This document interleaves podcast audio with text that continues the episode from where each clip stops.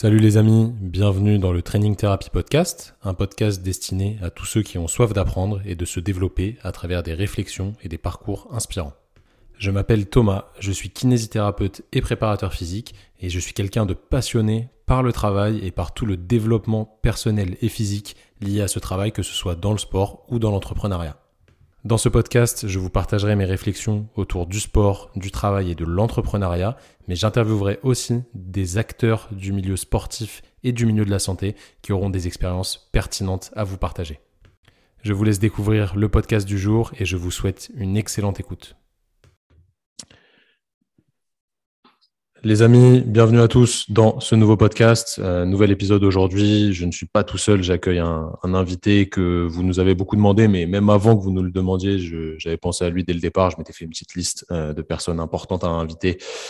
Et aujourd'hui, j'accueille euh, mon confrère Frédéric, Frédéric Cossé. Frédéric, merci beaucoup déjà de prendre le temps de venir parler avec moi aujourd'hui. Ça va intéresser beaucoup de monde, je pense, la discussion qu'on va avoir. Je te laisse rapidement te présenter pour ceux qui ne te connaissent pas, même si on t'a partagé moult fois euh, sur nos réseaux sociaux.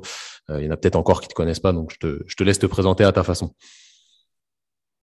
Ben merci Thomas, merci pour l'invitation. Euh, ça fait très plaisir et c'est avec un grand plaisir qu'on va, qu'on va pouvoir échanger parce que c'est un échange plutôt qu'une qu'une discussion à sens unique. C'est ça que, je trouve top dans vos podcasts, c'est que c'est ouvert et du coup, euh, ouais, avec grand plaisir que, que je viens discuter avec toi.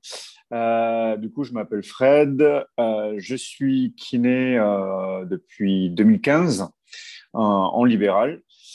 J'ai monté ma structure il y a, il y a 3, 3 4, ans, 4 ans maintenant. Et du coup, en parallèle de ça, je suis préparateur physique, dans, euh, alors à la base dans le sport de combat et euh, en natation synchronisée, euh, donc totalement opposé. Et puis depuis, j'ai ouvert à, d'autres plein d'autres sports. Ça va de la, de la danse classique aux athlètes de CrossFit ou encore j'ai du motocross. Enfin, c'est ouvert à plein de choses pour avoir justement cette double casquette de kinésithérapeute et préparateur physique.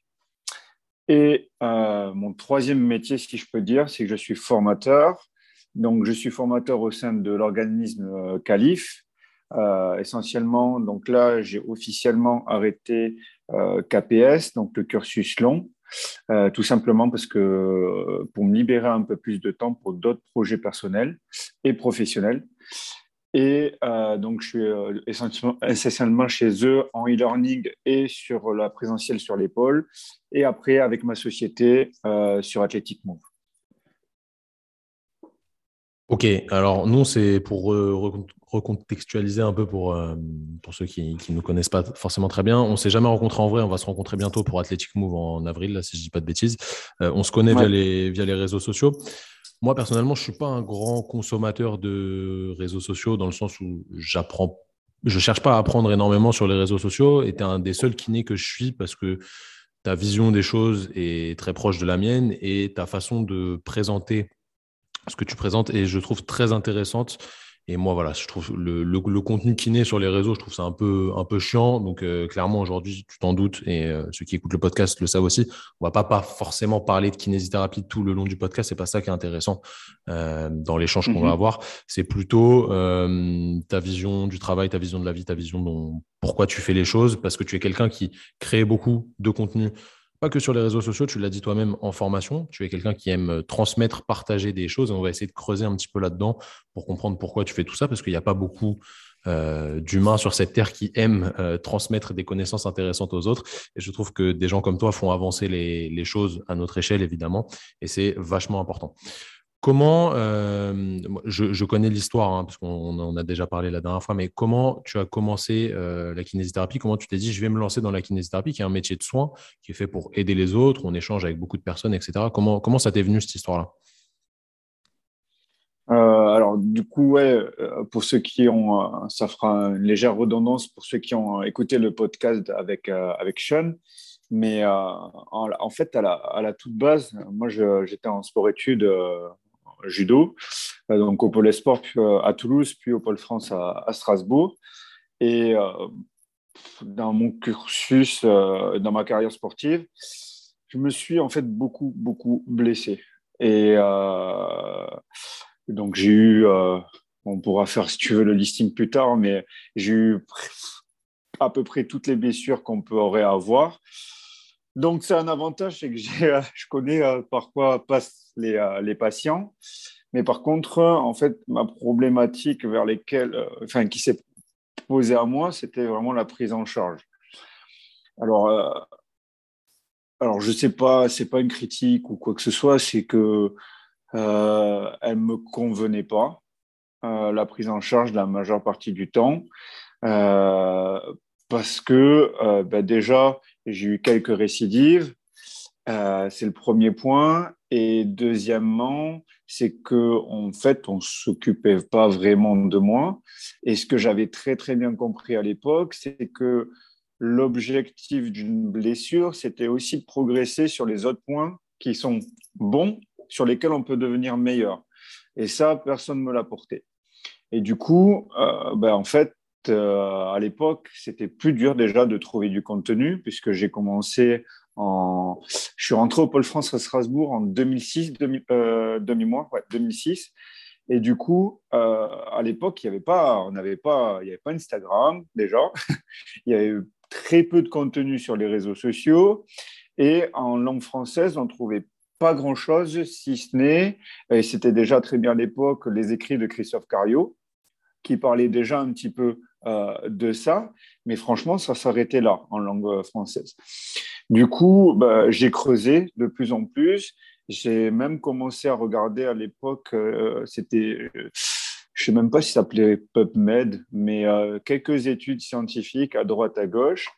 Et j'ai même fait à 18 ans de mémoire une formation sur l'épaule de Jérémy Lewis. Et parce que c'était une des problématiques qui revenait de manière récurrente chez moi pour essayer de creuser un peu plus. C'était un e-learning qu'il faisait à l'époque. Hein.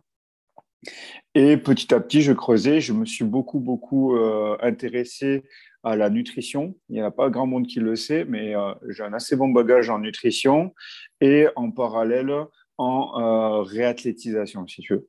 Et du coup, de fil en aiguille, bah, ça m'a de plus en plus. Bah, j'ai déjà aimé ça. Et du coup, j'ai fait le choix de rentrer bah, à la fac de médecine et à l'école de kiné par la suite. C'est intéressant parce que c'est ton expérience personnelle de blessure qui t'a amené vers, vers ce métier. Donc, tu as pratiquer ce que subissent les patients, on va dire, euh, avant même de te dire que bah, tu voulais devenir la, personne qui va les soigner. Et vraiment, l'expérience, c'est un truc dans la vie qui est primordial. Euh, évidemment, je souhaite pas au kiné de se blesser, mais euh, c'est quand même important de savoir ce que peuvent ressentir les patients. évidemment, on peut pas avoir toutes les pathologies du monde, c'est pas possible, heureusement, mais d'avoir eu une petite expérience déjà de comment on le vit. Tu as dit un truc qui est hyper important pour moi. Tu as dit l'objectif lié à une blessure, ça peut être aussi de travailler sur d'autres qualités qui sont déjà présentes. Comment euh, actuellement, hein, parce que forcément quand tu étais en pôle, c'était différent parce que tu avais des objectifs compétitifs qui étaient peut-être plus importants dans ta vie que maintenant. Euh, comment actuellement mm-hmm. tu prends une blessure quand elle arrive sur toi personnellement? Est-ce que tu vois que le côté négatif? Forcément, au départ, on est un peu tous pareils. On se dit, ah, putain, merde, vas-y, ça va me bloquer pendant tant de temps, etc. Ou alors, maintenant, tu sais qu'il y a des choses à faire à côté et ça va te permettre de peut-être passer plus de temps sur des détails que tu prenais pas le temps de bosser, etc. Euh, alors, personnellement, en fait, comme dit, je me suis tellement blessé que euh, si je me blesse, bah, c'est presque comme euh, si ça m'étonnait plus trop. Alors, c'est peut-être malsain de dire ça, mais. Je comprends totalement. Ouais. J'avoue, je me blesse quasiment plus parce que j'ai changé, euh, euh, je pense, ma façon de m'entraîner ou de manière bah, avec l'expérience hein, aussi. Et puis, ce que j'ai appris, pris aussi euh, de mes blessures. En fait, la blessure, ça sert d'apprentissage.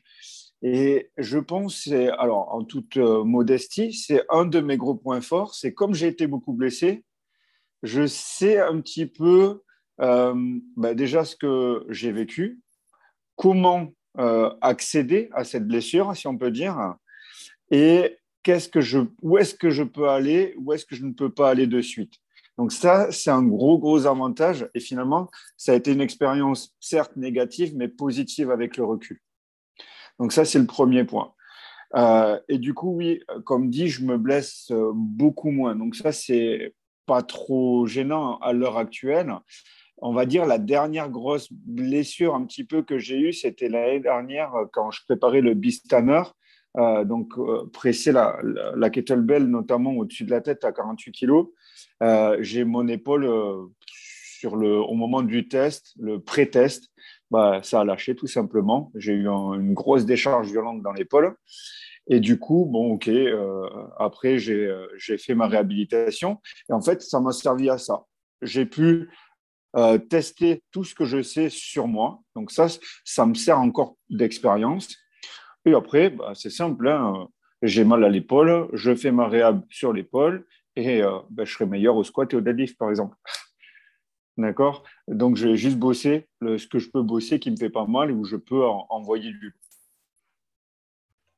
c'est une bonne façon de voir les choses. Je pense que hum, la, première fois que tu te blesses, tu vois pas forcément le truc comme ça, mais sur le, long terme, à force de le répéter, tu, vois que c'est des opportunités pour faire autre chose et c'est vraiment très très important. Je reviens sur l'épaule euh, assez rapidement. Donc toi, tu donnes euh, pas mal de, cours. Tu donnes pas des cours que en lien avec l'épaule. Des fois, il y a des gens qui pensent ça, mais tu, fais aussi beaucoup d'autres choses, évidemment. Euh, comment ça a commencé ton, je veux dire ton expérience, mais le fait que tu te sois lancé dans la formation?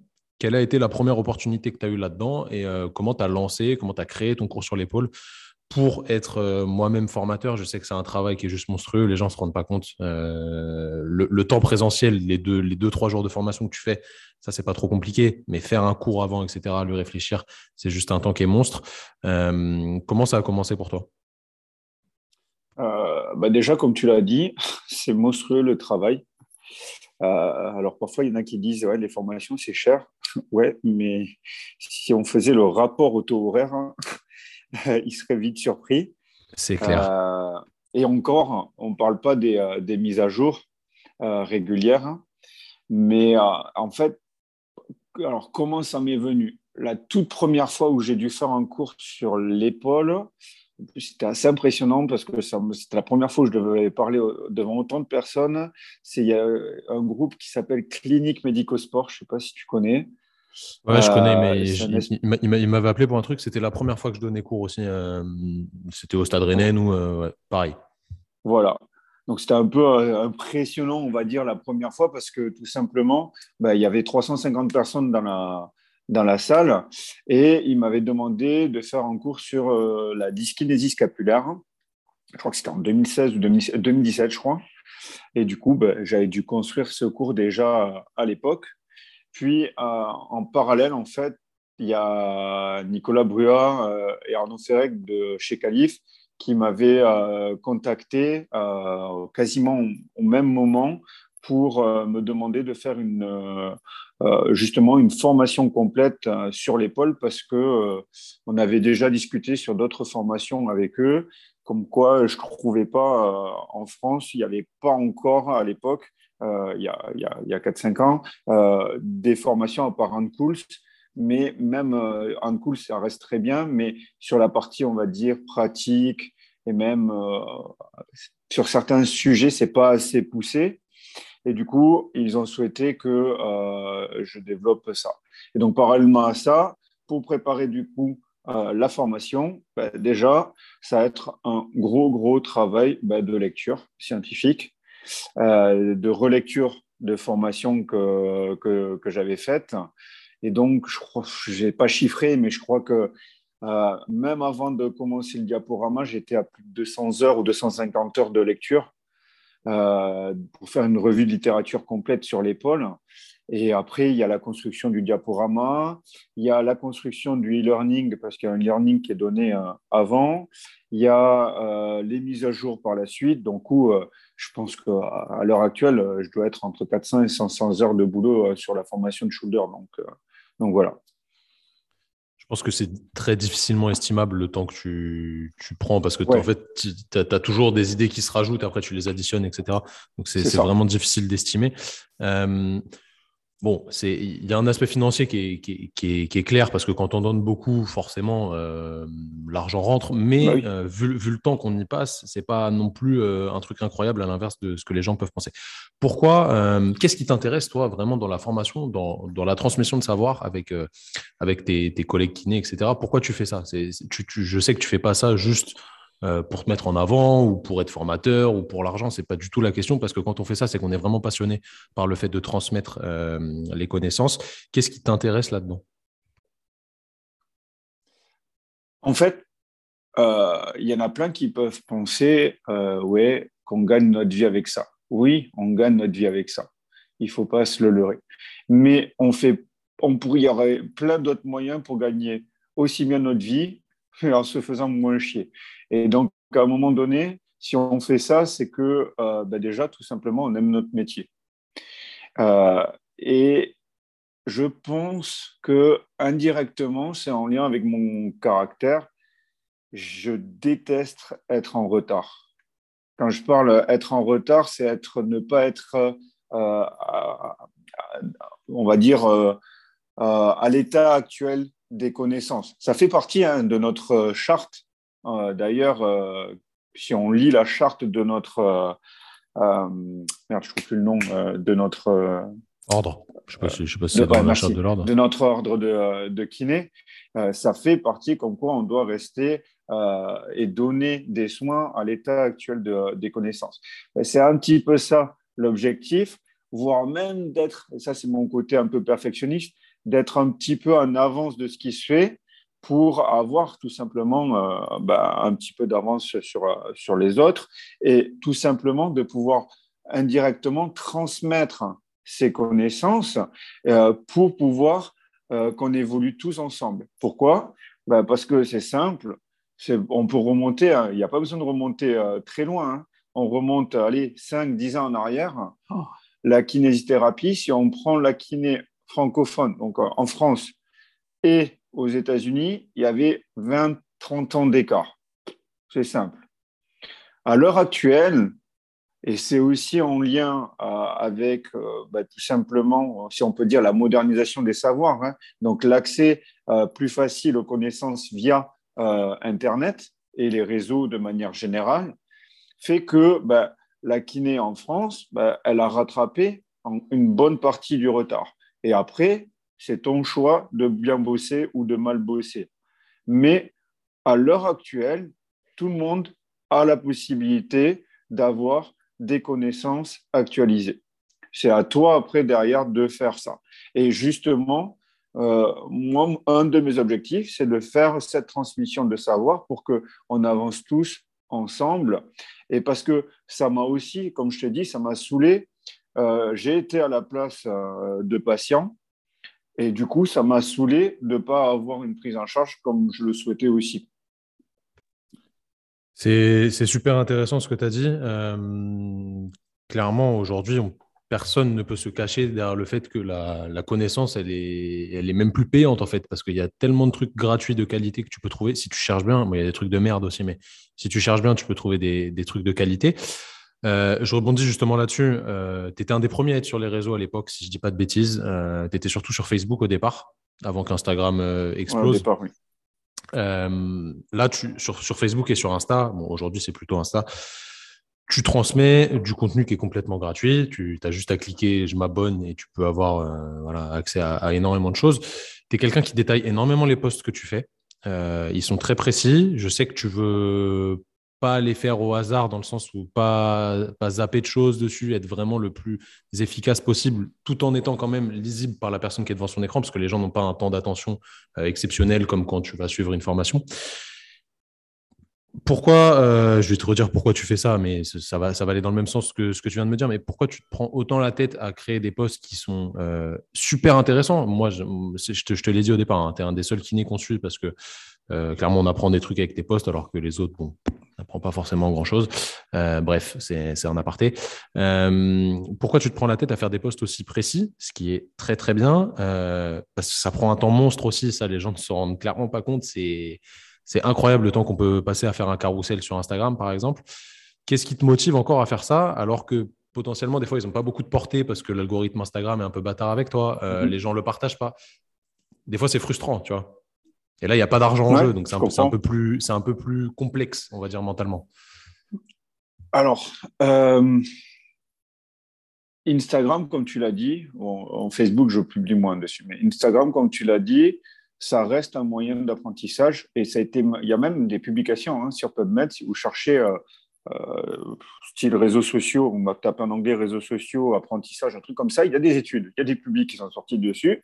Et c'est un très bon moyen d'apprendre à partir du moment où tu peux avoir du recul et euh, suffisamment de ne pas prendre pour argent comptant ce que tu lis. Euh, alors, pourquoi je, que je fais euh, détailler? Ben, Si tu veux, les gens payent pour mes formations. Donc, c'est entre guillemets une redevance, si tu veux, de leur dire aussi merci de me suivre dans mes formations. Ça, c'est le premier point. Le deuxième point, c'est que ça me sert à être à jour indirectement. Parce que, comme tu l'as dit, je ne fais pas que de l'épaule. Et euh, indirectement, ça me fait lire en fait plusieurs euh, thématiques. Et de temps en temps, dans mes lectures, je choisis bah, soit euh, une étude, soit une réflexion par rapport à ces études que je décide de partager. Je ne partage pas tout. J'ai eu plein de monde qui m'a demandé, par exemple, sur la vidéo que j'ai faite pour l'IFMK sur le croisé, euh, si je pouvais la mettre en ligne, non, elle ne sera pas en ligne, euh, tout simplement parce que euh, ça m'a pris des dizaines d'heures. Du coup, non, ça, tu vois, à un moment donné, je fixe un curseur, ça me prend trop de temps, donc le temps, à un moment donné, il faut que j'ai un retour sur investissement. Mais quand c'est un temps que je que j'accepte de transmettre gratuitement, après chacun a son, sa limite, son cut-off, euh, ben, c'est avec grand plaisir. La troisième chose, c'est que ça aussi, et je ne le cache pas, c'est aussi une carte de visite. Il ne faut pas se, le, se leurrer, hein. il ne faut pas se cacher derrière. Et, c'est en toute honnêteté aussi que je dis ça, c'est une carte de visite pour mes formations. Et, euh, mais vraiment, avant tout, et mon collègue euh, Ulrich, là, il me l'a déjà demandé, il me dit, ah, ça prend trop de temps ce que tu fais. Oui, mais en fait, ça me permet surtout de rester à jour. Et c'est ça vraiment qui, euh, qui, me fait, euh, me fait plaisir. C'est avant tout pour moi. Et indirectement, du coup, c'est stocké sur, mes données Instagram. Et quand j'en ai besoin, de temps en temps, je relis mes propres posts. Parce que parfois, je me dis, ah ouais, j'avais fait ça, mais je me souviens plus du nom de l'étude, par exemple, ou je me souviens plus de tel petits détails et ça me permet justement d'y revenir dessus. C'est intéressant parce que j'ai le même, euh, le même cheminement quand des fois je donne cours sur un, cours que je n'ai pas donné depuis longtemps ou autre, et ben ça, me, ça me refait travailler la chose et du coup c'est toujours intéressant, même si c'est nous qui avons créé le truc, de, de, se replonger dedans pour reprendre ce qu'on avait vu et peut-être leur mettre en, en, parallèle avec ce qu'on fait actuellement, qui a peut-être changé aussi, tu vois, en fonction du temps. Forcément, nos, nos pratiques évoluent, on est peut-être plus d'accord avec ce qu'on faisait avant, etc. C'est toujours ça qui est bien de, de se remettre en question là-dessus. C'est vraiment toujours important. Clairement, il n'y a pas de tabou aujourd'hui. Évidemment, euh, la, la, la, vitrine de ton Instagram, c'est aussi et beaucoup ta carte de visite. Tu vois, les, les gens te voient ton côté professionnel à travers ce que tu publies. Du coup, ils te font confiance, ils viennent à tes formations, tes clients en, suivi euh, perso, etc. C'est pareil. Euh, tout, tout, va avec. Donc ça, c'est complètement normal pour moi. Oui, tout à fait. Et alors, pour répondre à ta question, pourquoi est-ce que c'est aussi précis? J'ai toujours eu un problème avec la vulgarisation. Ben, dans vulgarisation, il y a vulgaire pour moi. Tu vois ce que je veux dire? Euh, Du coup, la complexité des réseaux sociaux, c'est de rendre accessible l'inaccessible. Et euh, rendre accessible l'inaccessible, c'est souvent faux, ou en partie faux. Et une vulgarisation à outrance, ça rend les choses fausses. Et justement, ça amène les problématiques que l'on peut rencontrer où les personnes prennent pour argent comptant un exemple parmi tant d'autres dans lequel on est tous différents. Et ça, c'est quelque chose de très, très compliqué et de très dur. Et c'est pour ça que euh, mes posts seront jamais simplifiés au maximum. Et ça ne me dérange pas. Mon compte grandit comme ça, et puis même si ça grandit pas comme ça, ceux qui me suivent en général, c'est qui, en général, quand on regarde les statistiques, ils ont une très bonne portée. Du coup, euh, ça me conforte sur que le fait que les gens lisent mon contenu, c'est-à-dire qu'ils s'intéressent, qu'ils sont pas abonnés juste pour être abonnés, qu'ils s'intéressent à ça. Donc, ça me suffit largement. Et euh, en fait, ce que j'essaye de faire, c'est j'essaie juste de trouver le, juste milieu entre le trop compliqué et le trop simple. Alors oui, il y en a plein qui m'écrivent, ouais, c'est compliqué tes posts. Oui, mais d'un côté, ça me... Euh, comment dire euh, Ils sont pas tout le temps tout compliqués. Et si tu comprends pas un truc, ça peut être aussi à toi de faire l'effort d'aller chercher ce que tu comprends pas. Euh, pourquoi? Parce que apprendre quelque chose, c'est aussi un processus d'apprentissage envers nous-mêmes. Si je lis un, poste que je ne comprends pas, ben, je vais essayer de creuser pourquoi je ne comprends pas. C'est un peu ma façon de, réfléchir. D'accord? Ou si je ne suis pas d'accord avec la personne, je j'essaye de me dire, OK, je ne suis pas d'accord avec lui et je vais essayer de comprendre pourquoi je ne suis pas d'accord avec cette personne. Et essayer de me faire un avis, ça peut être moi qui ai tort, ça peut être lui qui a tort, ou ça peut être tous les deux qui avons raison ou tous les deux qui avons tort. Mais essayer de comprendre pourquoi. Et, euh, c'est pour ça. Donc, euh, ça s'intéresse, euh, enfin, mon compte s'ouvre à tout le monde, mais c'est sûr que celui qui lit certains de mes posts, ben, ça te demande, oui, de réfléchir parfois. Ça te demande parfois d'avoir une ouverture d'esprit ou tout simplement ben, de creuser un petit peu la tête pour comprendre le poste. Voilà. C'est de l'éducation, encore une fois. Je, pense que de toute façon, euh, ce que tu, ce que tu disais au départ, hein, nous, on est responsable de ce qu'on publie. Tu vois, tu es responsable de ce que tu dis, mais les gens, ils sont aussi responsables de comment ils l'interprètent. Donc, euh, si tu prends tout pour argent comptant et que quelqu'un dit quelque chose pour toi, c'est sûr que c'est comme ça, etc., que tu acceptes sans remettre en question le, le, la chose, c'est peut-être plus un problème d'éducation de la personne qui lit le contenu plutôt que toi dans la façon dont tu l'as partagé. Tu vois ce que je veux dire ou pas? Ouais, tout à fait, tout à fait.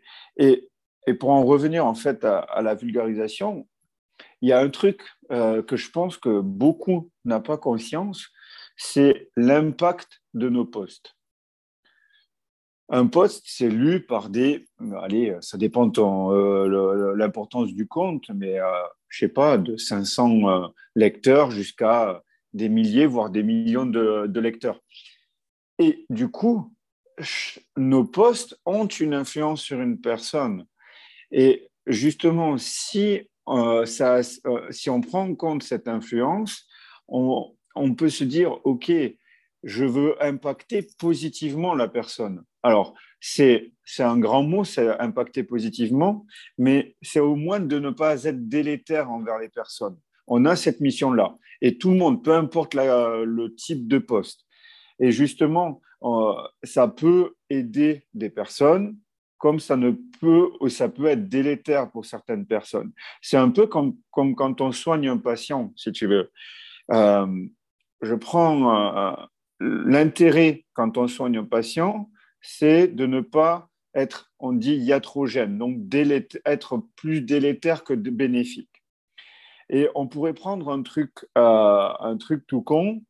Ça, euh, ça peut être dans plein de domaines. Ça peut, être dans la lombalgie. Un patient qui a, par exemple, euh, qui a besoin d'un traitement soit mécanique, soit à l'inverse, totalement l'opposé, psychologique. Ben, si je passe à côté de l'un ou de l'autre, je peux être délétère et que ça ne lui serve à rien. À un autre niveau, on prend le beaucoup plus pointu. Tu prends un sprinter, d'accord? Il a une lésion récurrente des ischio-jambiers. Certainement, ces ischio-jambiers vont être chargés en fibres de type 2, d'accord Les fibres de type rapide. Si j'occulte ça et que je bosse mon ischio-jambier sur de la capacité de travail de type fibre 1 endurante, ben, je ne vais pas avoir une spécificité tissulaire pour mon sprinter. Il va reprendre le sprint il risque d'avoir de nouveau une lésion. Donc, si je n'ai pas ça à l'esprit, ben, pareil, je vais le rééduquer mon ischio, mais je ne vais pas le rééduquer pour les besoins de l'activité euh, de la personne. Et du coup, on est iatrogène indirectement parce qu'en fait, le patient perd son temps.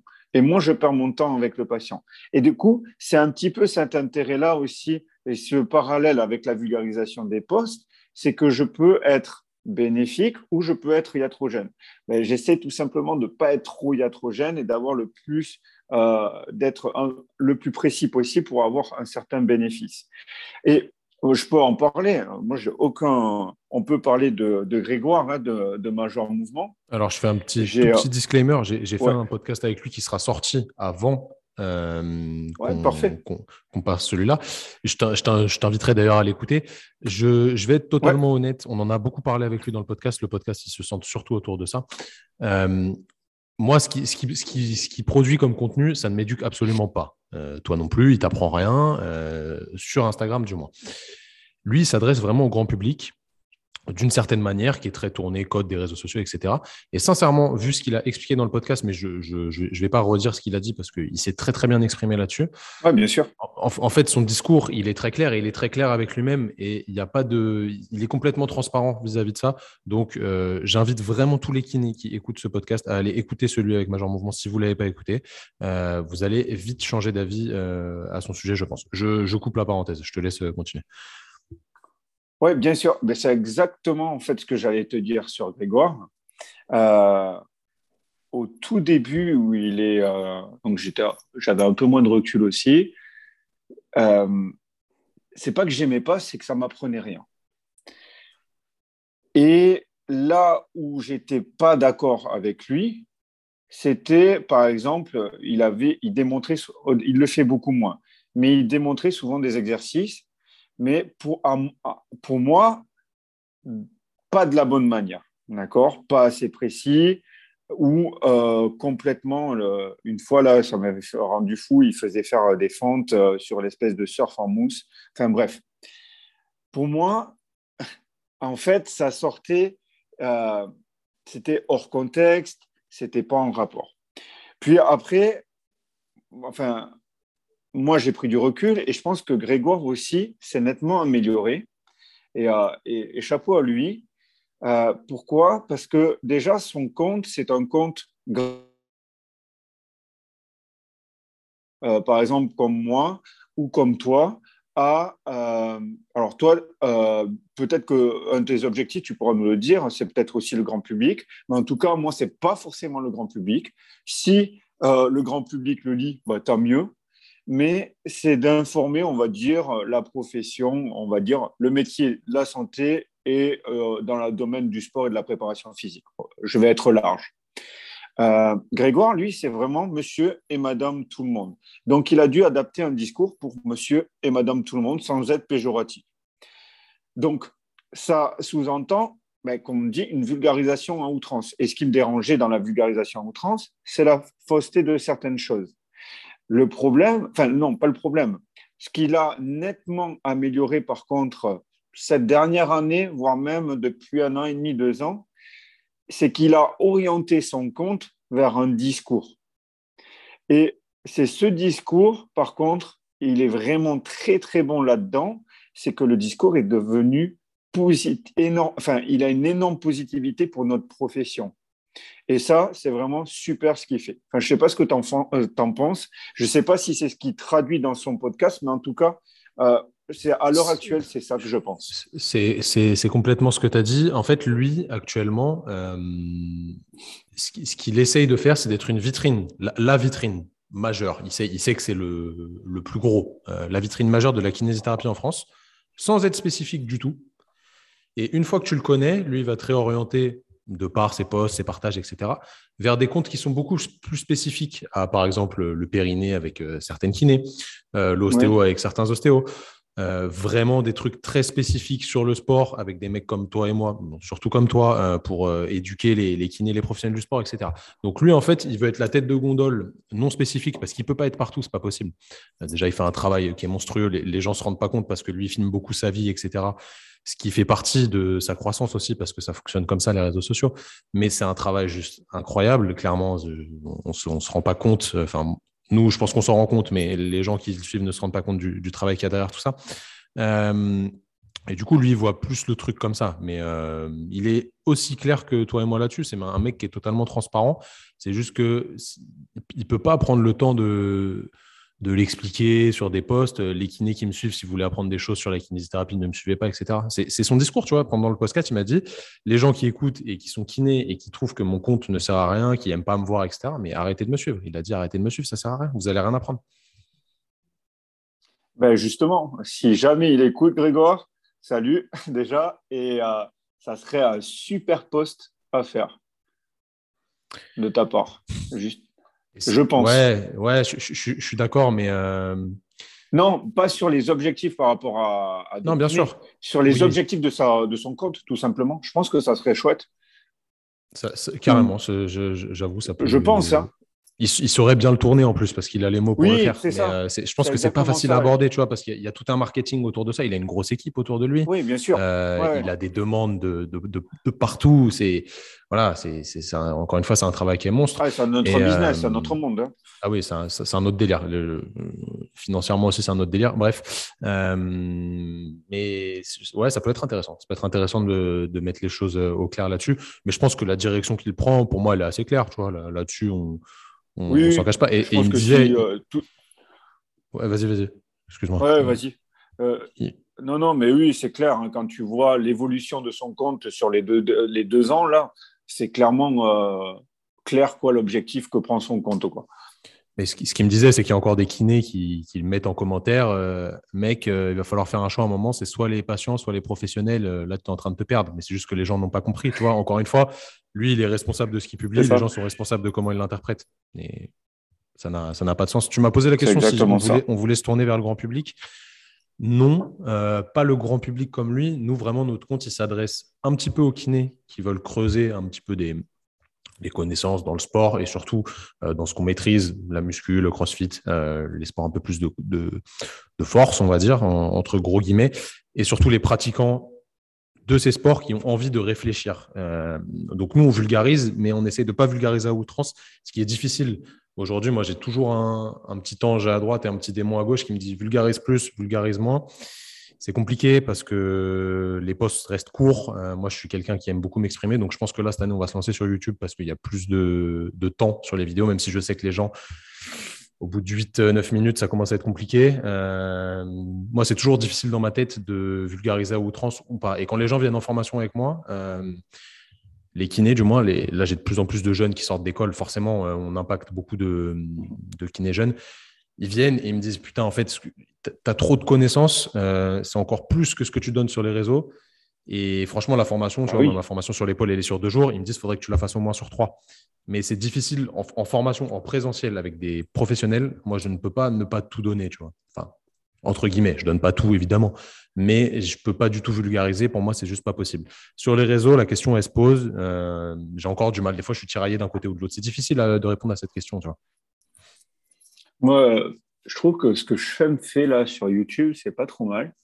Euh, l'alternance d'un contenu éducatif plus poussé et de même de 20-25 minutes, et puis tu regardes si tu as envie. Et après, les pensées du jour, qui sont beaucoup plus ouvertes, beaucoup plus courtes. Et ça, ça, ça, s'adresse à certains schémas. Bien sûr. Ça s'adresse à des gens comme toi et moi qui aiment réfléchir. T'écoutes pas ce qui, ces pensées du jour. Oui, d'où le format YouTube. Un, un, peu de réflexion, tu vois. Oui, d'où le format YouTube. Mais après, là-dedans, là, il y a une question qui se pose aussi. Hein. Même si on aime ce qu'on fait et qu'on est passionné, et que sincèrement, si le monde ah tournait un peu différemment et qu'on n'ait pas besoin de l'argent pour, euh, pour vivre librement, euh, moi, je ferais ça gratuitement, sans aucun souci. Vraiment, je ne m'en cache pas, il n'y a aucun problème. Mais tourner, ça prend du temps. Tourner une vidéo de qualité, ça demande des moyens. Euh, du coup, si tu n'as pas de visibilité, c'est quand même relou. Tu vois ce que je veux dire?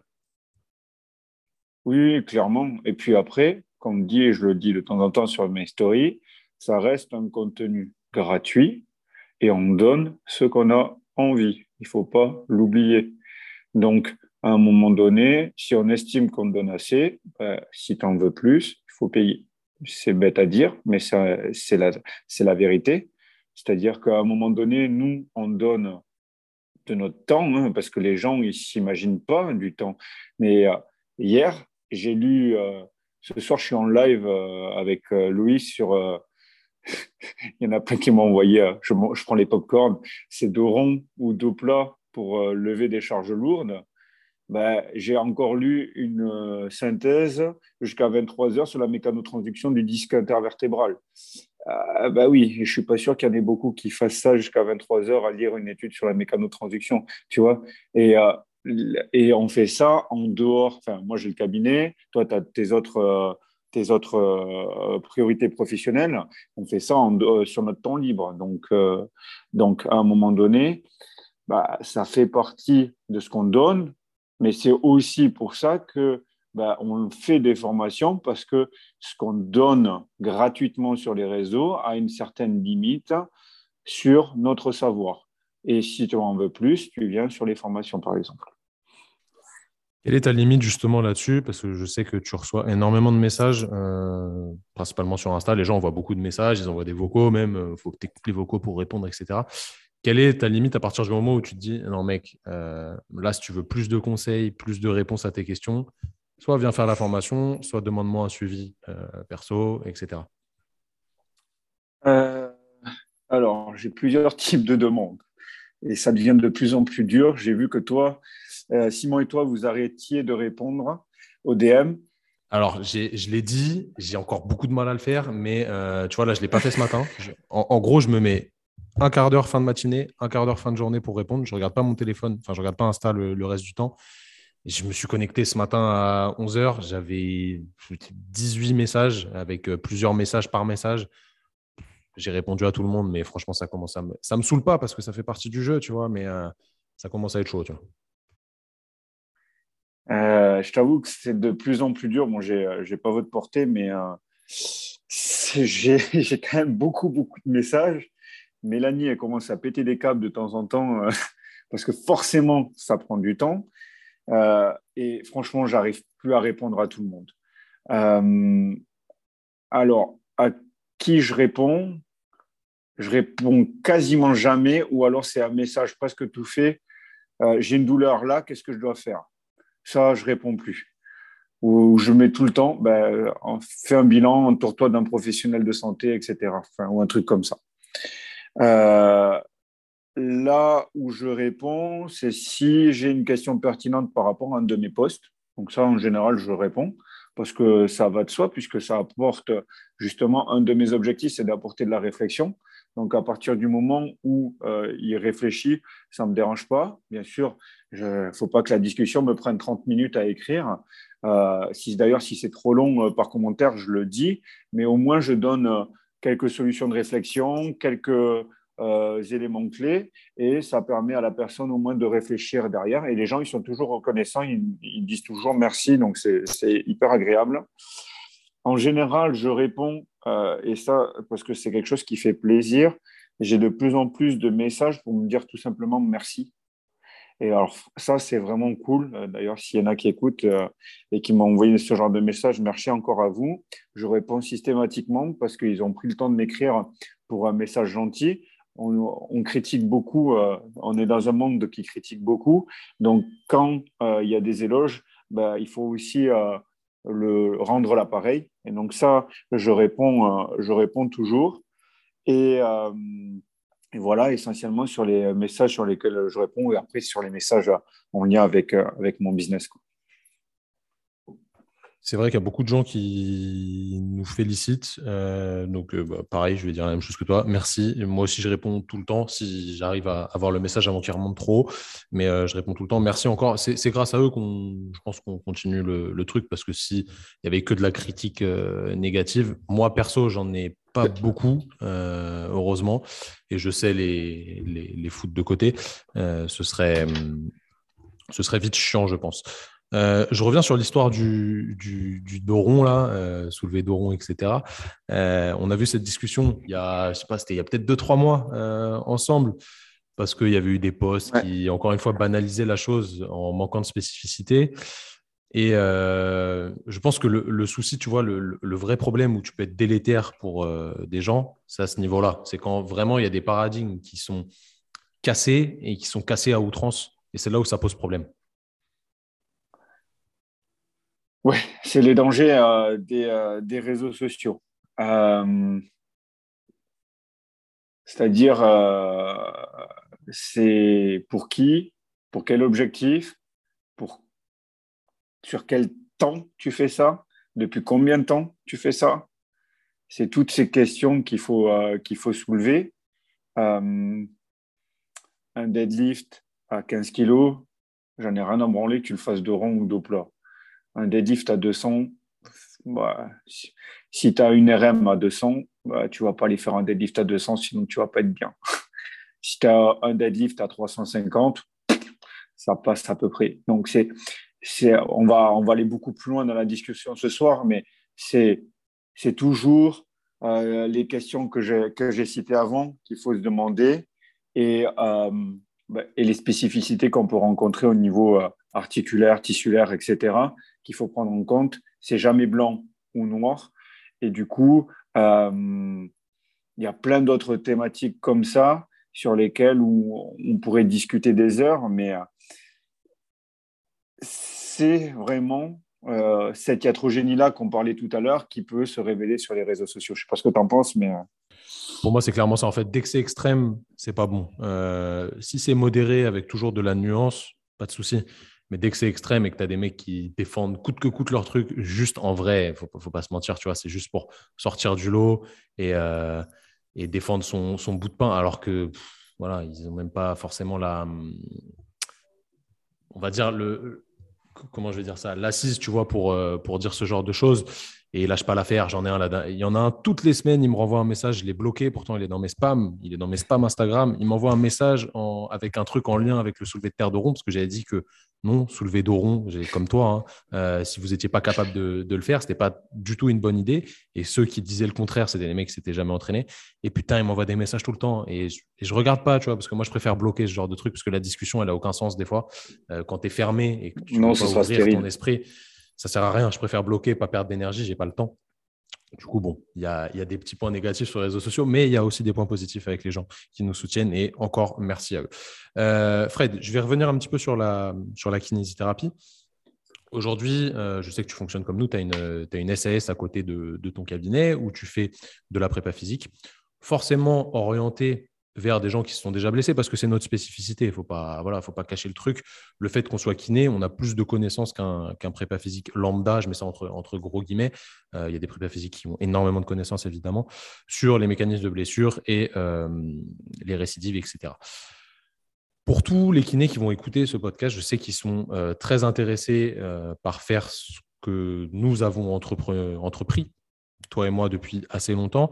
Écouté un podcast de Rudy là, cette semaine. Euh, J'écoutais en dilettante comme ça, j'étais dehors, j'avais mes, mes, AirPods et euh, j'entends euh, qu'il lisait un message d'un de, ses, bah, de ses abonnés qui, le suit, qui disait en gros je suis kiné, euh, j'avais perdu complètement foi en la kinésithérapie et depuis que je suis tombé euh, sur la page de Training Therapy et euh, aussi de ce que fait Fred, ça m'a redonné envie de, changer de paradigme et peut-être de me lancer dans quelque chose qui est aujourd'hui commercial parce que c'est la détermination. C'est pas ce que ce qu'on fait sur nos, sociétés, sur nos SAS, c'est quelque chose de commercial, c'est pas remboursé par la sécurité sociale.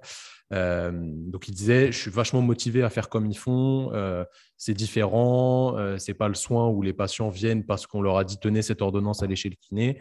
Et euh, vraiment, ces gars-là m'ont remotivé à, faire le métier de kiné comme je le pense, dans la façon dont, je le vois. Et je pense qu'on est peut-être un peu moteur à ce niveau-là d'un nouveau, d'une nouvelle ère, je ne sais pas si on peut dire ça comme ça, euh, de façon de pratiquer. Qu'est-ce que tu en penses? Ouais, je, te, lance vite dessus. Hein. Euh, je, fais un, long truc et je termine par boum, qu'est-ce que tu en penses mais... Euh, bah Déjà, euh, toi, tu en as déjà discuté. Moi, j'ai toujours l'activité libérale, contrairement à toi. Si, si, je continue. Alors, tu, vois, je remets dans le ah. contexte. Je, continue. Alors. non, non, t'inquiète. Je continue. Je suis là vraiment 2022. Ça va être charnière pour moi. Je ne sais pas si je vais continuer c'est une, grosse question dans ma tête. J'ai des jours où je me dis, vas-y, demain j'arrête, et des jours où je me dis, non, t'aimes trop ça, faut que tu continues. Donc, euh, c'est encore difficile. Bon, bref. Ouais, ben alors, moi, c'est en partie compliqué dans ma tête pour les mêmes raisons. Et deuxième raison, comme tu le sais, euh, j'ai acheté les locaux du cabinet Et comme je te l'avais dit, euh, j'ai des charges énormes, hein, je ne le cache pas. On est quasiment, euh, avec l'explosion des charges, là, on est quasiment à 8000 euros par mois avec mon collègue euh, Ulrich, qui est mon associé. Et bah, du coup, à un moment donné, je pourrais très, très bien vivre sans le cabinet à l'heure actuelle. D'accord? Puisque, bon, je ne le cache pas, j'ai eu, le, je crois, euh, je crois à 6 000 euros près, j'ai eu le même chiffre d'affaires entre euh, le cabinet et ma SAS l'année dernière. Euh, c'est le comptable qui doit me confirmer, mais à peu près, c'est à peu près globalement, c'est ça. Belle du coup, c'est gentil, merci. Euh, du coup, je pourrais très bien vivre bah, sans le, le, cabinet de kiné. Mais le problème, c'est que le fait que je bosse au cabinet de kiné, ben, ça me paye mes locaux. Donc ça, euh, c'est un peu dur. Alors oui, je pourrais mettre euh, deux personnes à ma place. J'y arrive pas. J'y arrive pas. Pour l'instant, c'est compliqué. Et puis, de toute façon, j'aime euh, le métier et j'aime les personnes avec qui, avec mes patients avec qui je bosse. Donc, pour le moment, j'arrive pas.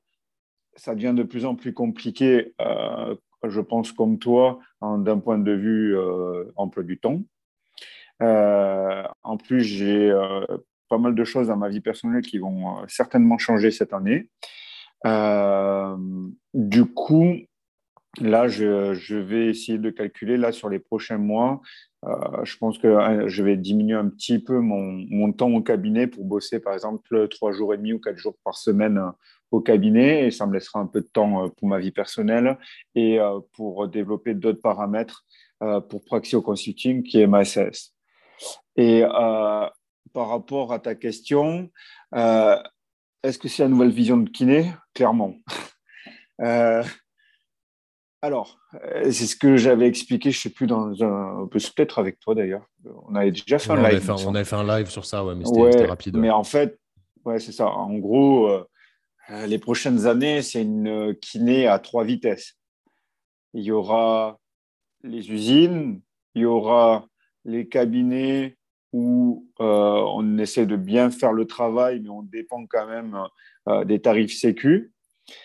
Et il y aura euh, les kinés à leur compte d'un point de vue compte commercial ou à cheval entre les deux, comme je suis ou tu es actuellement. et ça sera clairement ça. Pourquoi? Parce que tout simplement, ben, on n'a pas eu bah, par exemple, les médecins au 1er janvier ont été encore augmentés. Hein. Ils sont passés de 23 à 30 euros, euh, il me semble, de mémoire. Euh, euh, pareil, les sages-femmes, je crois, ont une augmentation de 500 euros, je crois. enfin, tout augmente sauf nous.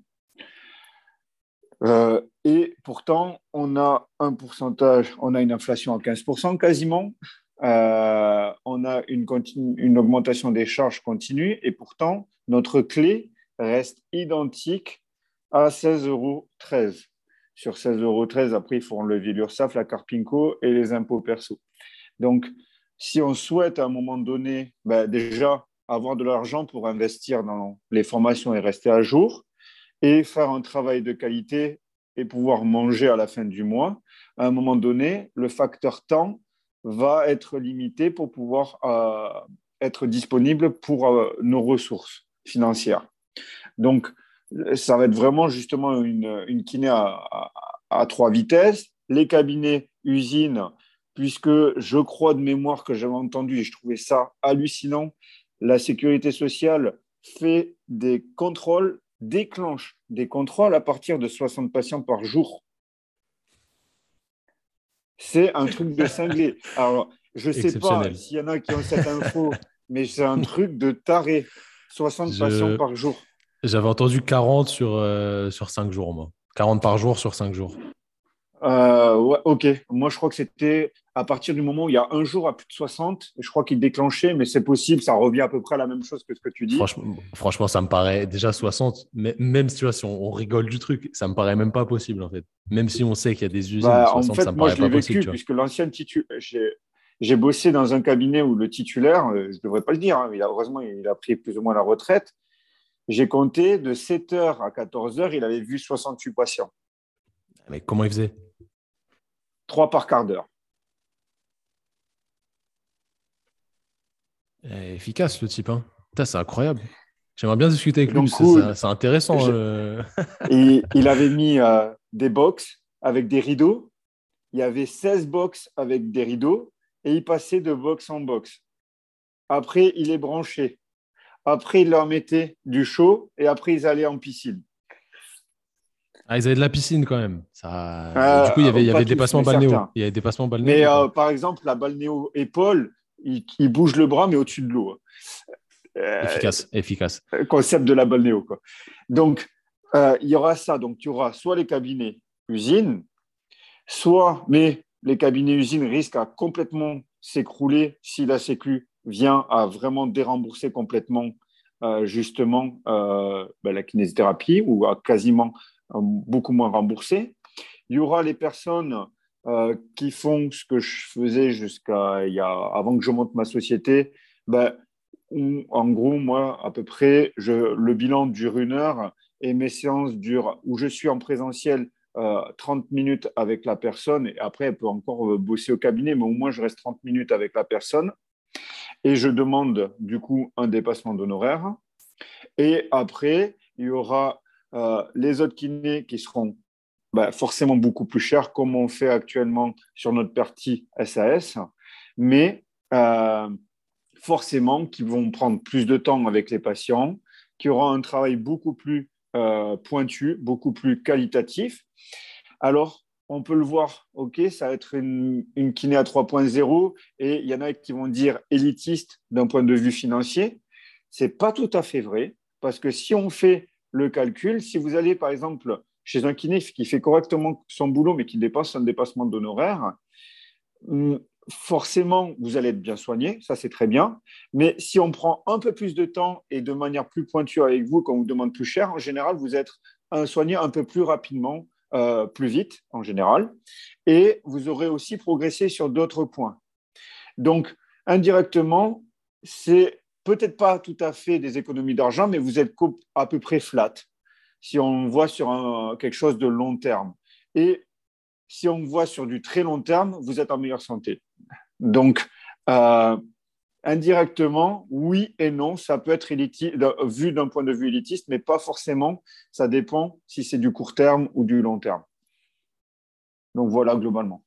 Pour moi, sur le long terme, ça n'a pas de prix parce que effectivement, d'un point de vue santé, ça, change tout. Et de toute façon, euh, les tarifs qu'on pratique, alors sauf euh, les mecs qui font vraiment payer des, des sommes astronomiques, j'ai l'impression que tu vois, la, majeure partie de nos clients sur Training Therapy, ce n'est pas forcément des gens qui gagnent énormément d'argent, c'est juste des gens qui, sont, qui ont l'intelligence de se dire je suis capable d'investir ce prix, qui est le prix que ça coûte, euh, qui est forcément des, sous à sortir, tu vois, faut, faut, faut, pas se mentir. Mais si tu compares au prix d'un iPhone 13, euh, au prix des. Non, ce n'est pas une dépense de ouf si c'est pour ta santé.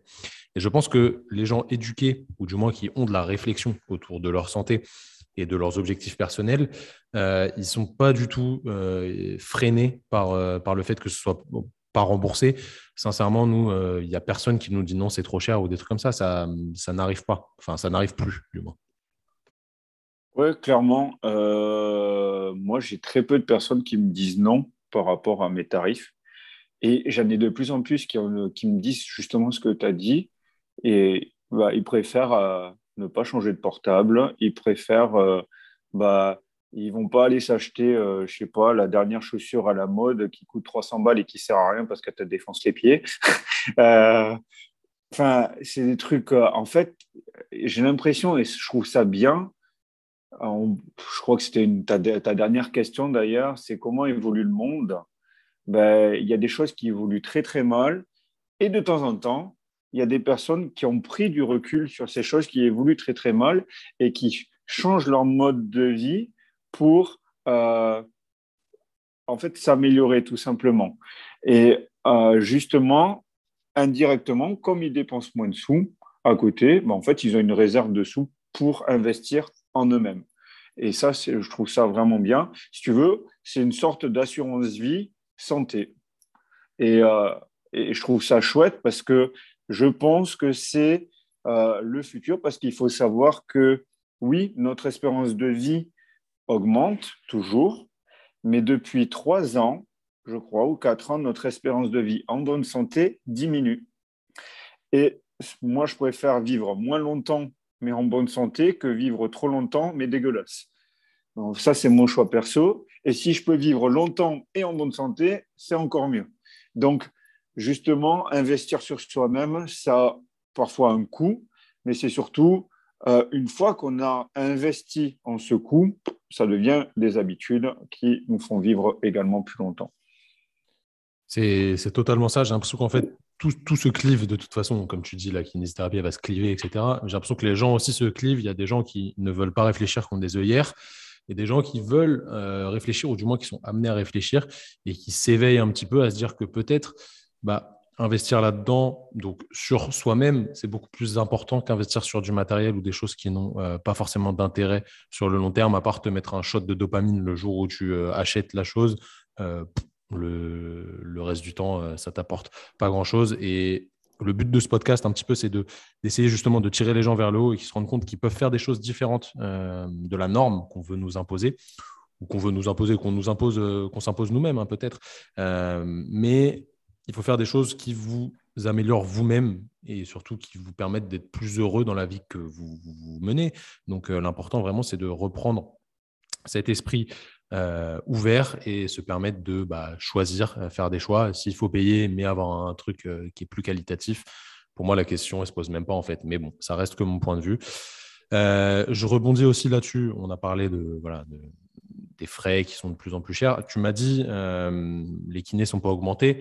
Est-ce que tu penses que les kinés méritent d'être augmentés? Et les kinés, c'est pas toi, tu vois, parce que malheureusement, tu n'es pas. tous les kinés ne sont pas comme toi.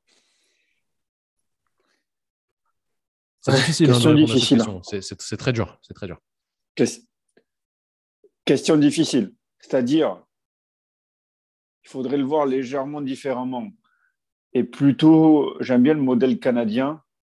Euh, enfin, ça dépend, pas tous au Canada. Ouais, c'est un peu comme partout, mais euh, c'est-à-dire que, par exemple, euh, moi j'ai fait le, cursus canadien en TMO jusqu'au troisième niveau, et du coup, on a pu discuter et échanger. On est même invité à aller faire des stages cliniques à Montréal ou à Laval, par exemple, au Canada.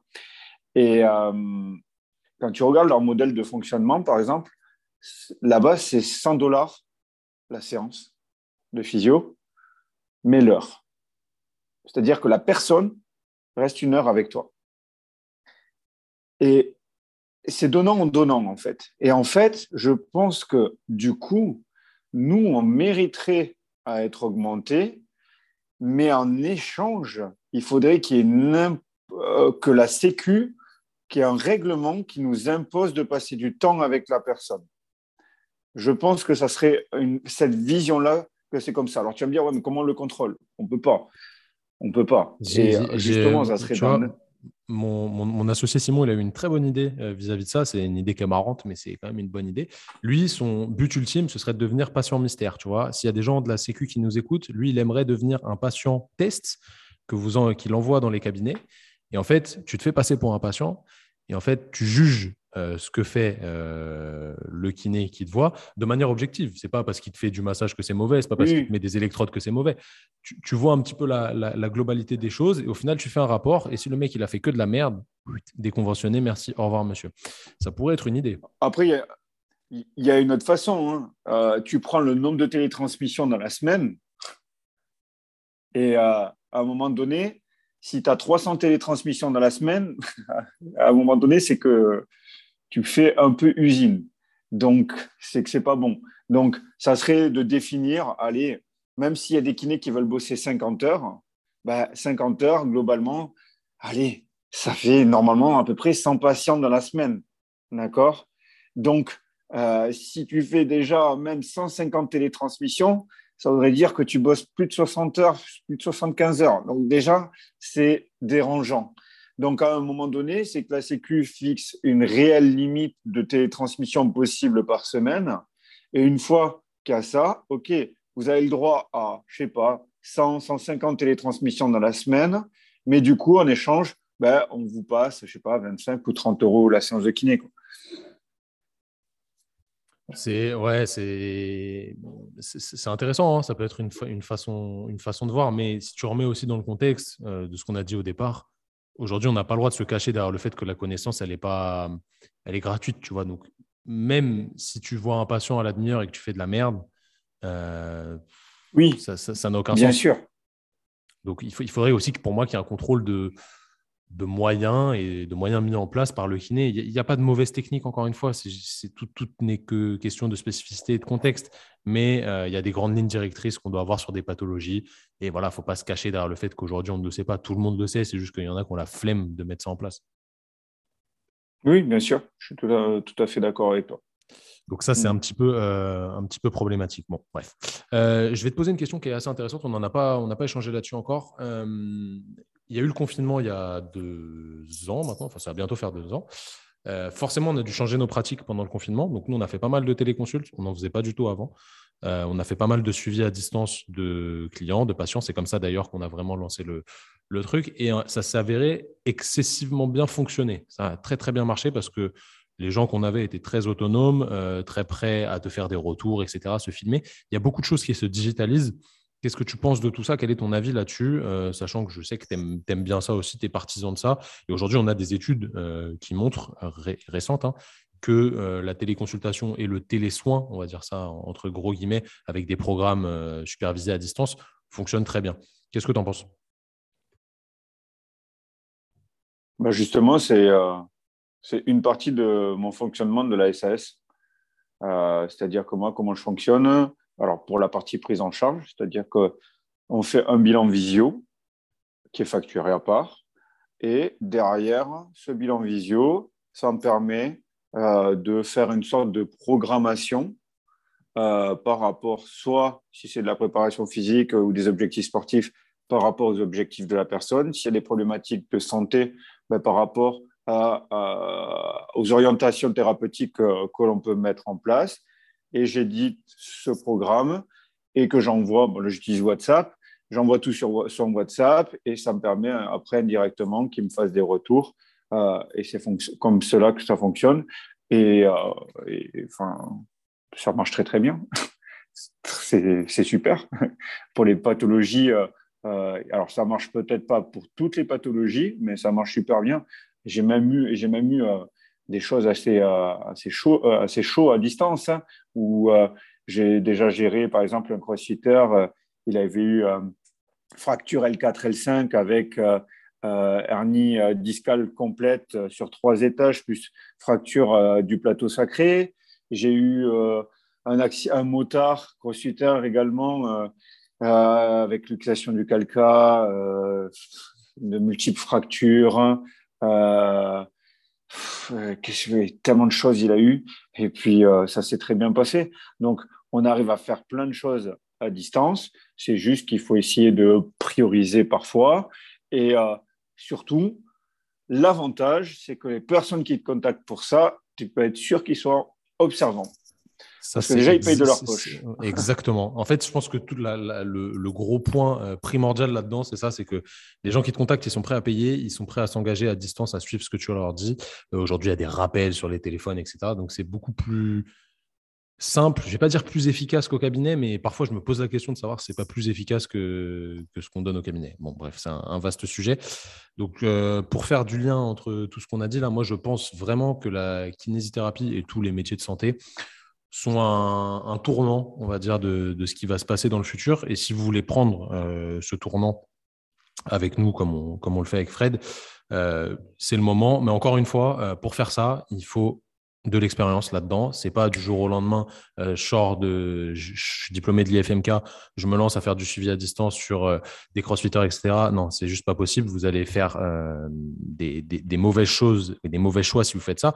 Mais bon, il faut se lancer un moment quand même. Donc, faut engranger de l'expérience et après, progressivement, le faire petit à petit. Tu vois, moi, j'ai commencé le coaching, la prépa physique gratuitement euh, quand j'avais 16-17 euh, ans. J'entraînais mes potes et je me disais, ouais, ça, ça a marché sur moi, vas-y, je vais tester sur eux, euh, mais gratos. Et au fur et à mesure, j'ai mis des tarifs qui étaient ridicules. et après, ça augmente, ça augmente, ça augmente. Et c'est comme ça que ça fonctionne avec l'expérience. Enfin, je, je, je, vois les choses comme ça de mon côté. quelque chose à rajouter là-dessus C'est exactement la même chose. J'ai commencé avec les potes et puis petit à petit. Après, l'autre avantage, c'est que j'ai eu carte blanche au Krebs au début. Donc ça, c'est un très, très gros avantage. C'est-à-dire qu'au début, bah, en fait, moi, j'étais également entraîneur sur la section universitaire. On fait d'ailleurs champion de France par équipe. Et du coup, bah, euh, bah, j'avais entièrement carte blanche pour essayer tout ce que je voulais. Et ça, c'est un gros avantage parce que euh, ça permet d'apprendre beaucoup. Et puis, euh, au bout d'un moment, on dit, on en a marre que ça soit gratuit. Et puis, après, il y a la tarification qui arrive. Mais il faut faire euh, il faut expérimenter parce que si tu expérimentes pas, bah, tu fais des erreurs. C'est, enfin, tu as, tout dit. As tout dit vraiment. L'expérimentation est aussi importante que euh, la théorie. Donc euh, vraiment, il faut mettre du lien là-dedans. Fred, es un, comme on l'a vu tout à l'heure, tu es, un très gros bosseur. tu es quelqu'un qui travaille beaucoup pour être dans le même cas que toi, je sais qu'avoir un cabinet, c'est pas que des charges euh, financières, c'est aussi des charges mentales. Euh, ça prend énormément de place dans la tête, etc. Tu as un crédit qui est important, il faut rembourser. Euh, ça, prend, voilà, ça, ça, prend de l'énergie mentale. tu travailles beaucoup à ton cabinet, tu travailles beaucoup à côté, tu t'entraînes beaucoup aussi parce que tu es quelqu'un qui aime ça. Est-ce que tu arrives à trouver du temps pour faire des choses où on pourrait se dire, c'est des trucs qui servent à rien? Je te prends un exemple. Si tu lis un livre, euh, si tu lis Sapiens de Harari, par exemple, que j'ai acheté il n'y a pas longtemps et que tu m'as dit que c'était bien, je n'ai pas commencé. Hein. Euh, pour moi, ce n'est pas un moment euh, qui n'est pas tourné vers ton développement personnel ou vers ton développement dans ta réflexion. Ce n'est pas un moment où tu fais rien. C'est un moment où tu apprends des choses qui vont te servir, quoi qu'il arrive. Et ça, je ne peux pas le considérer comme un truc où euh, tu te vides complètement l'esprit. Se vider complètement l'esprit, c'est regarder une série euh, navet, un truc qui, qui n'a pas vraiment d'intérêt vu de l'extérieur. Est-ce que tu arrives à t'accorder ce genre de, temps ou pas du tout? Moi, je sais personnellement que c'est un gros problème pour moi. C'est très, très difficile. Mais depuis que je suis petit, donc je pense que je suis fait comme ça. Euh, je suis peut-être un peu différent des autres là-dessus, mais je n'arrive pas personnellement à faire un truc où je me dis, bah là, mec, pose le cerveau, tu es au bord de la plage, tu fais rien, tu te reposes. Pour moi, ce n'est pas possible. Est-ce que toi, tu y arrives euh, C'est très compliqué. Très, très, très compliqué. Euh, déjà, si on parle de lecture, je ne lis, je crois, rien qui me fait ne, où je n'apprends rien. Donc ça, euh, toutes mes choix, je vais jamais lire un roman. Je peux pas. Ça me, alors, euh, bravo à ce qui arrive, mais moi, c'est quelque chose où j'arrive pas, je me fais chier en fait. Euh, donc, c'est compliqué. Euh, oui, ça m'arrive. Il y a de temps en temps, par exemple, quand j'enchaîne trois week-ends de formation et que j'ai oublié de poser des jours de repos, bah, ça me fait trois semaines à 7 sur 7. Là, parfois, j'explose et je pose ma journée et je, je, parfois, je vais aller juste m'entraîner deux fois par jour parce que ça me fait, c'est mon moment en moi. Euh, je vais aller faire une rando, enfin, mais euh, où je ne fais rien. Si, ça m'arrive. Hein. Je regarde une, des séries euh, sur Netflix de temps en temps, mais c'est pas quelque chose qui est qui est très très courant, on va dire. C'est pas la norme, mais ça m'arrive, oui. C'est important. Je, pense que c'est quelque chose d'important dans, le développement pour pouvoir justement laisser des phases de, récup au cerveau, parce que le cerveau, comme, comme le reste, hein, il s'adapte à tout ce qu'on fait. Et quand il est en surcharge, c'est compliqué après de, de, lever le pied. Donc, euh, ce n'est pas forcément facile, mais c'est assez important. Je sais que tu aimes bien euh, réfléchir autour de l'esprit humain et de la façon dont, dont l'humanité, on va dire, fonctionne. Tu es quelqu'un qui qui n'est pas passionné que par le corps humain, tu es passionné par l'humain euh, de manière euh, générale. Je ne dis pas de bêtises. Hein.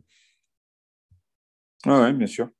Je vais te faire faire un, petit jeu qui n'est pas forcément facile parce que c'est toujours difficile de faire des choix. Non, mais t'inquiète, il n'y a, rien, de, rien ouf non plus. Je vais te donner une liste de valeurs. Piège, piège. Il n'y a, pas de piège, t'inquiète, tu ne peux, tu peux pas être piégé.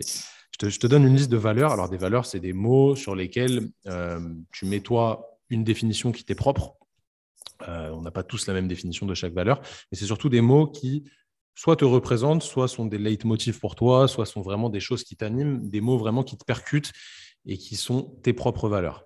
Donc, je te donne la liste et tu vas essayer de m'en garder que trois. C'est pas facile de choisir, c'est ça le, plus dur parce qu'on a toujours envie d'en mettre 10. Mais tu essayes de m'en garder trois et tu me diras après pourquoi cela, qu'est-ce qu'ils évoquent pour toi et qu'est-ce que ça représente dans ta vie. Mais tu, tu, vas être assez fort pour le faire. Tu es prêt? Ok, ouais. Vas-y, c'est parti.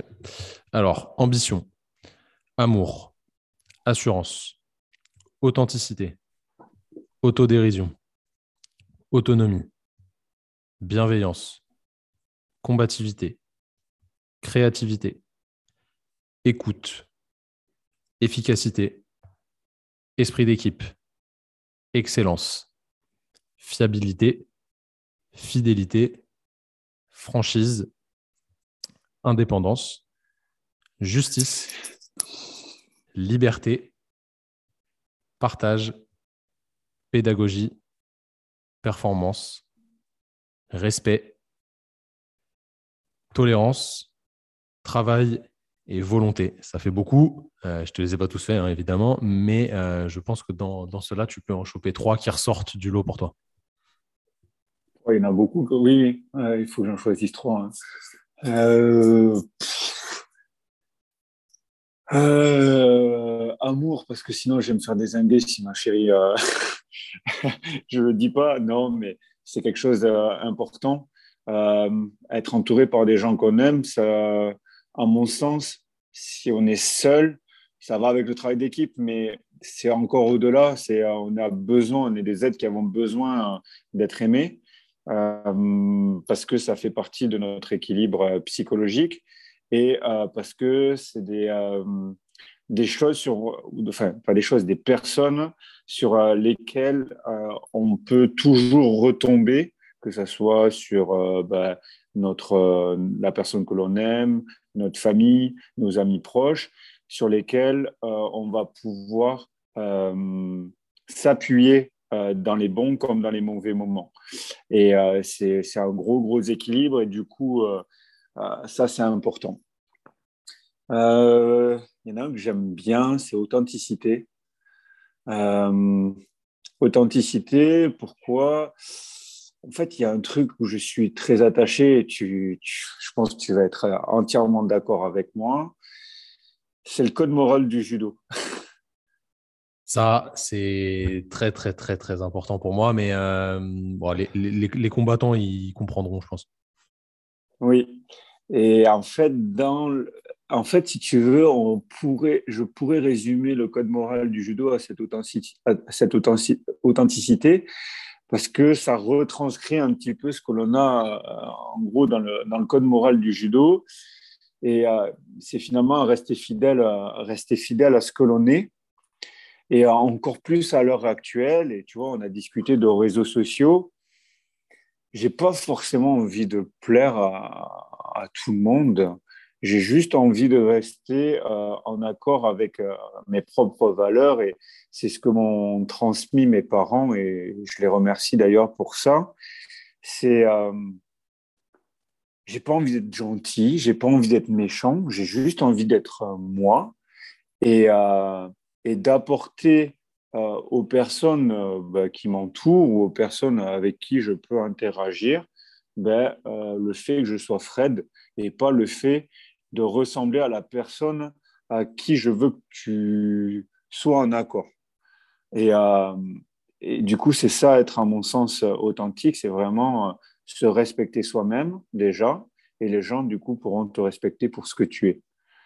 Mais c'est pas se cacher à derrière euh, bah, des sentiments ou des apparences euh, bah, qui font que nous ne sommes pas nous.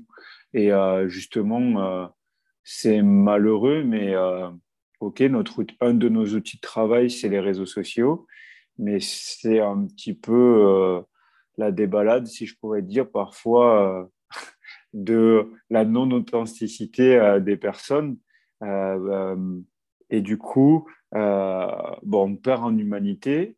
Et cette humanité, c'est ce qui fait quand même que nous sommes des humains au grand H. Et, euh, et, quand on s'intéresse à, notre espèce, donc euh, ce qui est, ce est l'Homo sapiens, ça fait partie, à mon sens, de cette authenticité. C'est pas que, par exemple, les autres animaux, ils n'ont pas ça, mais ce qui fait que nous sommes authentiques, que nous ayons une culture, que nous ayons euh, une façon de penser, etc., c'est ce qui fait de nous des Homo sapiens. Et euh, il faut savoir, bah, tu le diras, je crois que c'est dans Sapiens, mais je suis plus sûr que je l'ai lu, mais quelle est la valeur de l'humanité? C'était une grande, alors j'ai plus le nom, c'était une femme euh, qui, dans les années 70, je crois, qui avait, euh, qui faisait, euh, qui avait fait plein de découvertes sur, et, qui on peut retranscrire la définition d'un Homo sapiens. Et il y a un journaliste qui lui répond et qui lui demande qu'est-ce qui fait selon vous, que nous sommes des hommes au grand âge, des Homo sapiens? Il a dit la plus belle découverte. Il y en a plein qui pensent que c'est le feu. OK, on a fait cuire les aliments, ça a permis de faire grossir le cerveau. Oui, mais c'est pas ça, elle a dit. Elle a dit, c'est le fait qu'on ait trouvé un fossile sur un squelette avec une fracture d'un fémur consolidé. Pourquoi? Parce que tu fractures un fémur à un éléphant, à un lion, peu importe, il va mourir dans la journée ou dans les deux, trois jours qui suivent. Pourquoi? Parce que les animaux n'ont pas la capacité à, se prendre soin l'un des autres sur le long terme. Ils peuvent avoir la capacité sur le court terme, ou certaines espèces très proches de l'homme, mais sur le long terme, il y a très très très peu d'animaux qui ont la capacité de prendre soin des autres. Et c'est ça ce qui fait de nous. Du coup, c'est pour ça l'amour, c'est pour ça l'authenticité aussi, c'est qu'on puisse prendre soin les uns des autres, et c'est aussi en partie pour ça qu'on fait notre métier, je pense. Et euh, si je devais, je n'ai pas retenu toutes les, euh, toutes les euh, qualités que tu m'as dites, mais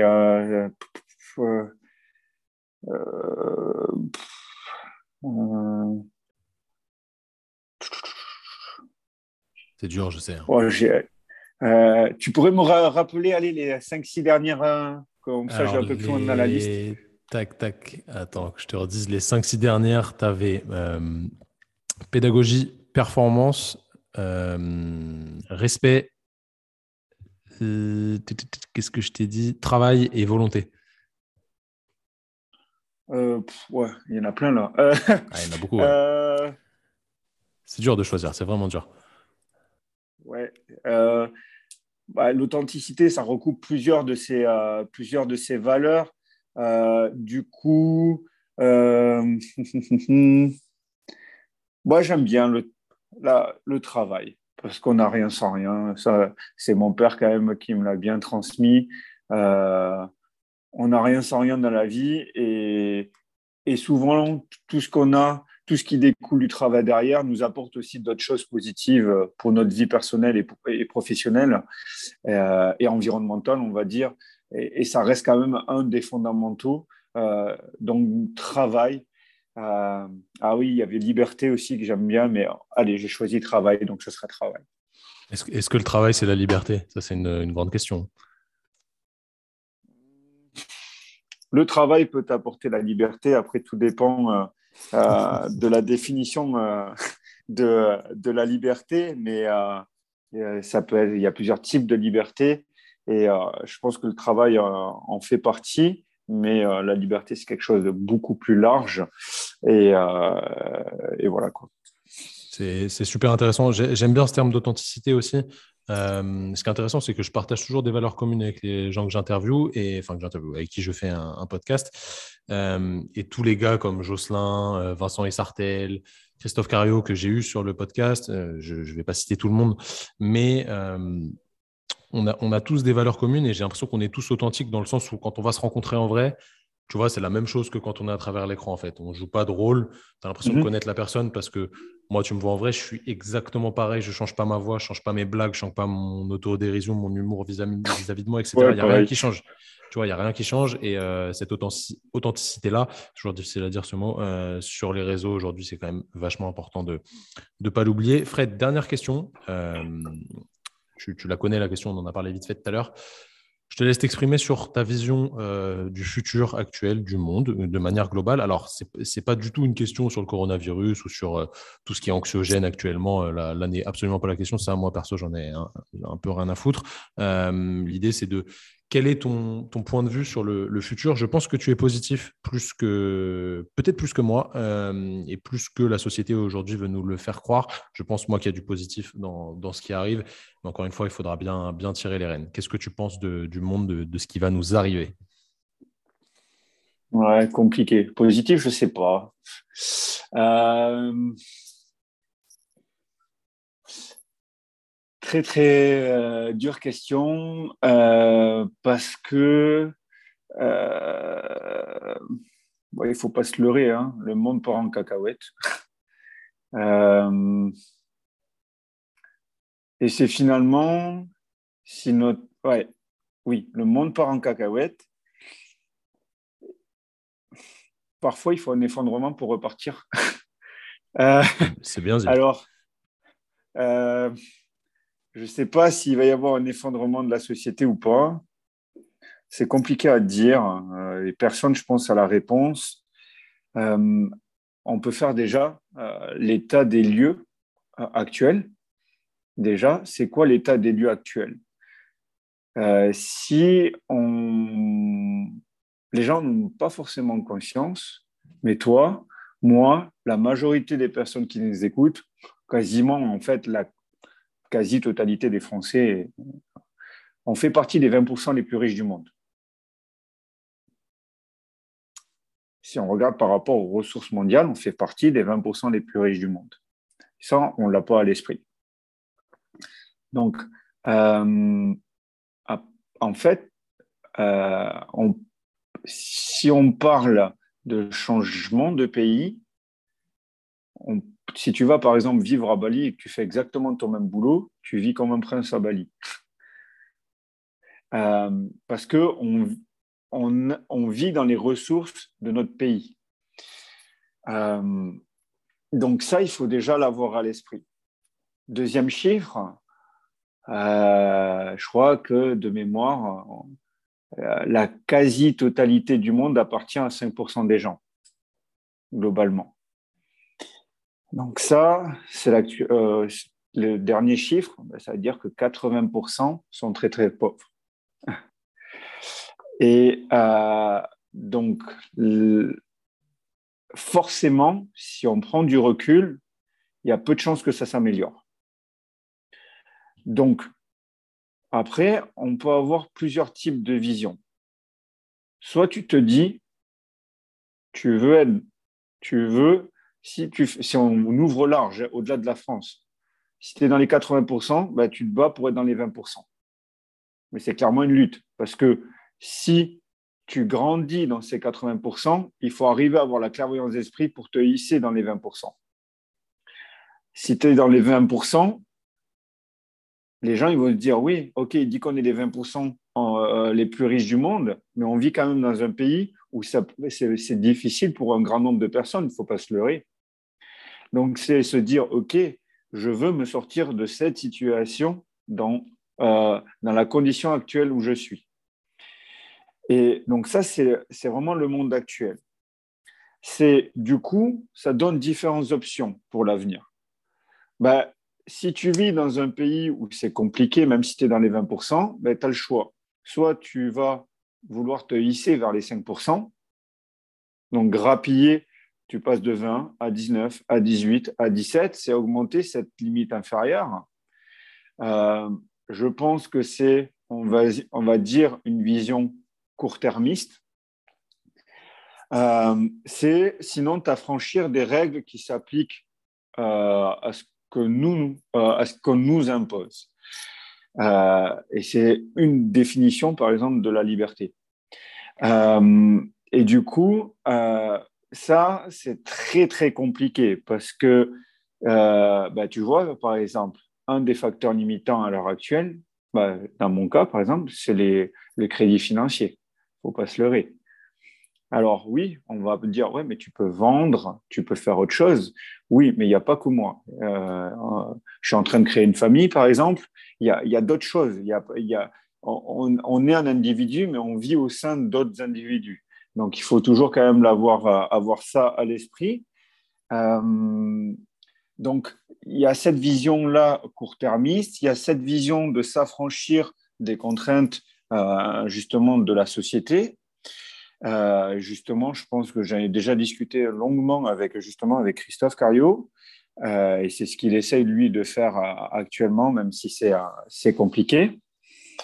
Et sinon, il y a cette vision ben, effondrement pour renaissance, si tu veux, c'est-à-dire qu'à un moment donné, ben, soit les populations vont vraiment, mais c'est pas les révoltes gilets jaunes, hein, c'est soit à un moment donné, il va y avoir ben, une réelle révolte euh, ou euh, une réelle, du moins, prise de conscience et du coup, euh, un effondrement sociétal pour que derrière, il y ait une renaissance. Mais pareil, s'il y a une renaissance avec les mêmes personnes qui sont au pouvoir à l'heure actuelle, bah, ça va être une boucle hein, sans fin.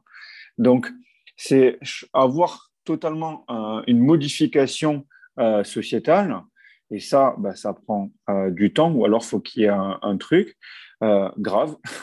Et le truc grave qui pourrait apparaître, bah, c'est le rappel de la nature au grand N. Euh, et par exemple, bah, on l'a vu, hein, il y a de plus en plus de cyclones, il y a de plus en plus d'activités sismiques, il y a un réchauffement, une montée des océans, enfin bref, etc. il y a déjà des grandes villes comme New York, comme euh, Copenhague, etc., qui ont investi des milliards, des milliards, des milliards pour endiguer euh, la montée des eaux, sauf qu'il y a très très peu de chances qu'ils y arrivent. Ils vont y arriver, pareil, sur une vision court-termiste, mais sur le long terme, on sait que ces, euh, ces terres-là vont finir immergées. Donc, soit il va y avoir justement, du coup, un, grand rappel de la nature au grand N. Il y a de plus en plus de virus, au-delà du Covid. Hein. Euh, ils ont analysé, par exemple, l'eau de l'Everest, 40 virus, 38 inconnus. Et, euh, et, du coup, avec la fonte des glaces, il va y avoir des choses qui vont se libérer aussi. Donc, est-ce que c'est positif? J'en sais rien. Est-ce que c'est négatif? Peut-être aussi. Euh, mais globalement, c'est ces trois visions-là hein, qui, se dessinent. Pardon. Donc, moi, à titre personnel, bah, j'essaye justement de bah, par le travail, d'avoir pas une liberté financière, c'est pas ça. C'est euh, parce que j'aime travailler, c'est pas forcément ça. C'est avoir plus de temps déjà, euh, en ayant des revenus, mais avoir plus de temps.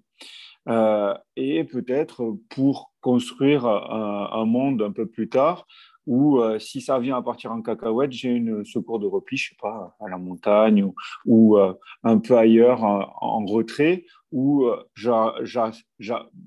comment dire, j'assure une sécurité personnelle, mais on va dire globale de, mon entourage proche.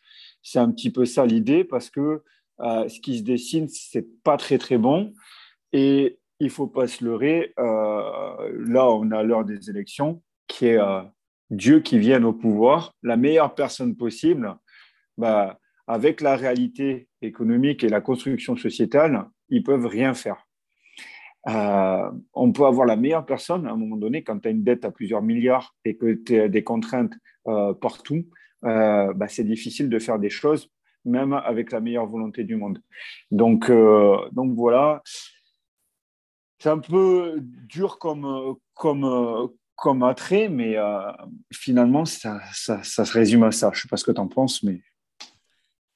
Je, suis plutôt de ton avis. Je, pense qu'en fait, il y a trop de, trop de choses haut placées qui, sont, qui, devraient faire changer euh, les choses, mais ils n'y arrivent pas ou ils veulent pas ou ils peuvent pas, j'en sais rien.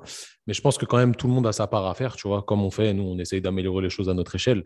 Euh, si tout le monde était dans cette idée-là, déjà, ça tirerait euh, tout le monde vers le haut et ça ferait avancer peut-être les autres autorités, on va appeler ça comme ça.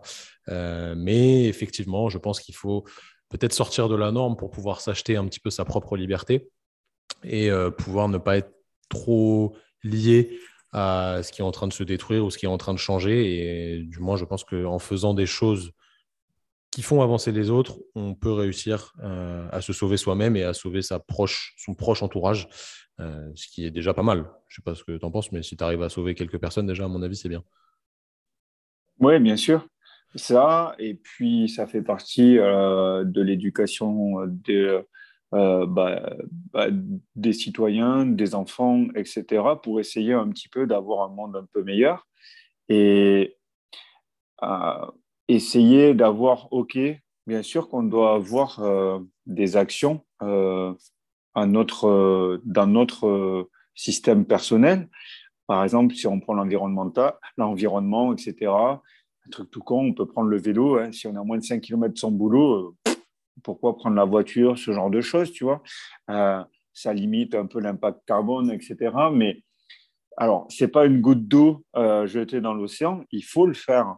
Euh, les déchets, etc. Il faut, mais euh, il y a un réel changement sociétal parce que quand tu vois que, euh, par exemple, un cargo de croisière, c'est plusieurs milliers, voire millions de voitures diesel qui tournent en, continu. quand tu sais que l'un des plus grands polluants, et il n'y a personne qui, je crois qu'il n'y a pas grand monde qui le sait, c'est la téléphonie, le numérique. stocker le stockage d'email, euh, les, les, 3G, 4G, 5G, etc. ça nécessite la mise en place d'ordinateurs euh, de champs, carrément. Hein. c'est des champs hein, euh, d'ordinateurs énormes qui, avec, qui ont un impact environnemental vraiment énorme, colossal.